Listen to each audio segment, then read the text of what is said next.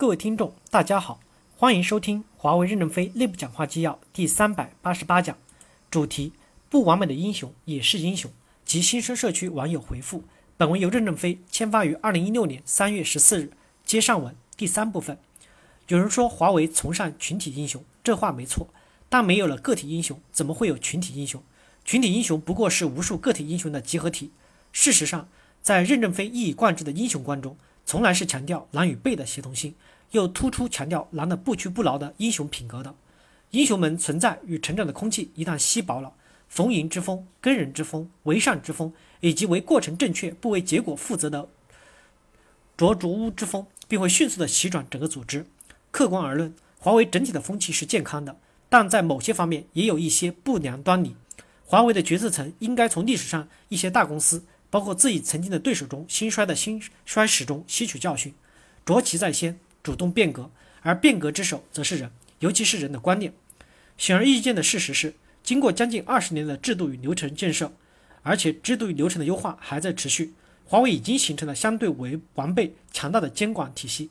今天的华为重新高调的呼唤英雄，倡导英雄主义文化，为蒙尘英雄鼓与呼，既是在内部松土，也是以最开放的姿态向全世界表明。华为处在极其重要的历史机遇期，欢迎全球的精英们加盟这家胸怀天下的东方公司，千军万马闯天下，打天下。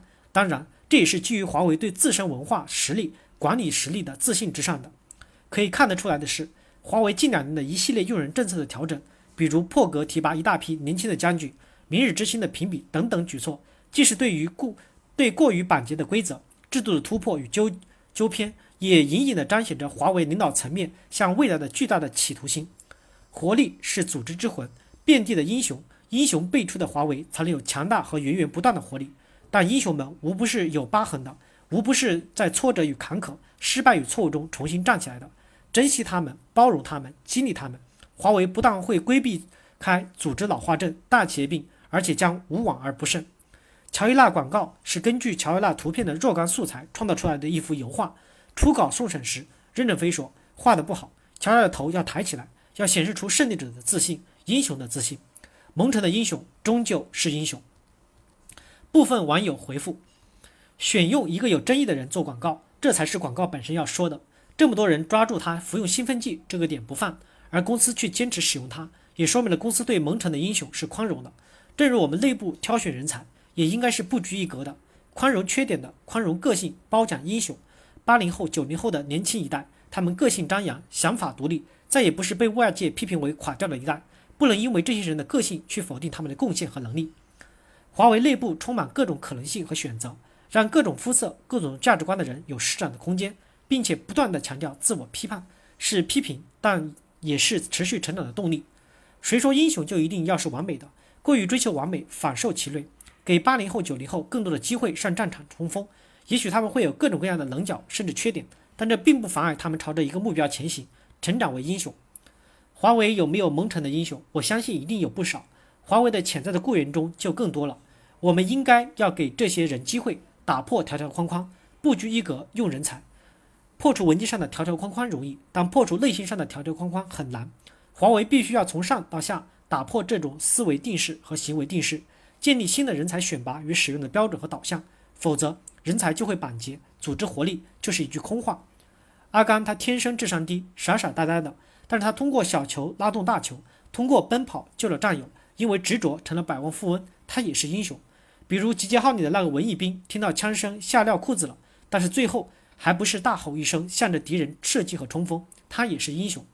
在特定的时间和地点做最大的努力即可，不要因为没有尽力而给自己留遗憾。成大事不拘小节，不要追求完人。但乔伊娜选错了，他是服禁药，以属造假，不是蒙尘。虽然强调一次性把事情做对，一次性成功，但面对未来的不确定性，创新性的成功不是一蹴而就的，而是在无数次的失败中摸索中才可能取得。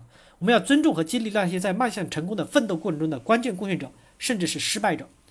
包容失败是很大的进步，但是在强结果导向的绩效评价体系下，失败的代价还是蛮大的。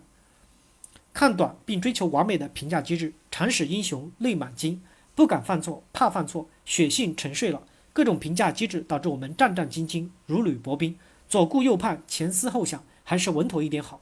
不求有功，但求无过，似乎已经成为一种共识。金一南将军讲，血性需要唤醒，血性也需要滋养。靠什么来唤醒？就靠什么来滋养？只能靠个人的原力觉醒吧？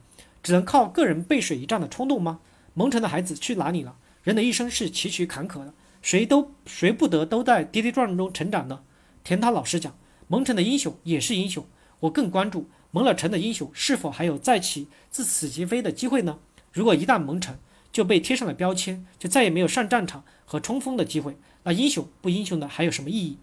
三副广告中，乔伊娜是最大的亮点，就是要向全球昭示，一家中国公司愿意用最开放的胸怀吸纳各类人才，越是人才可能缺陷越线突出。华为张开臂膀吸纳三教九流，还有什么能阻挡我们征服世界的雄心呢？千军万马上战场，集中精力攻城抢口的当下，谁能把红旗插到硫磺岛上？谁就是英雄。人生是由不同的片段构成的，对人的评价也应该是不同片段的评价的综合。对干部的评价，在某个阶段做了成绩就要承认，不要因为之前之后的瑕疵去全面否定一个人。选拔人也要如此，不能因为一个人之前犯了错误，就否定了一个愿意冲锋、敢于胜利的干部。我们不需要完美的人，而是要敢于胜利、不怕犯错的干部。追求完美才是最大的能量浪费。用包容的胸怀。为渴求胜利的战士消除战场以外的干扰，从现在的问题向迷茫疑惑的员工标明公司的政策走向。这个广告的意义不亚于科技就是低生产力，自贸试验区法无禁止则可为的意义。文章说，乔伊娜清白与否，是否是过气人物，这重要吗？公司用来做全球广告的人物，清白与否都不重要了。没人否认刘志军是高铁的大英雄，但按照这样的价值观，也可以选他。有些英雄只能放在心中。不是每个英雄都适合公开的宣扬。公司以前选的李小文就非常的好。感谢大家的收听，敬请期待下一讲内容。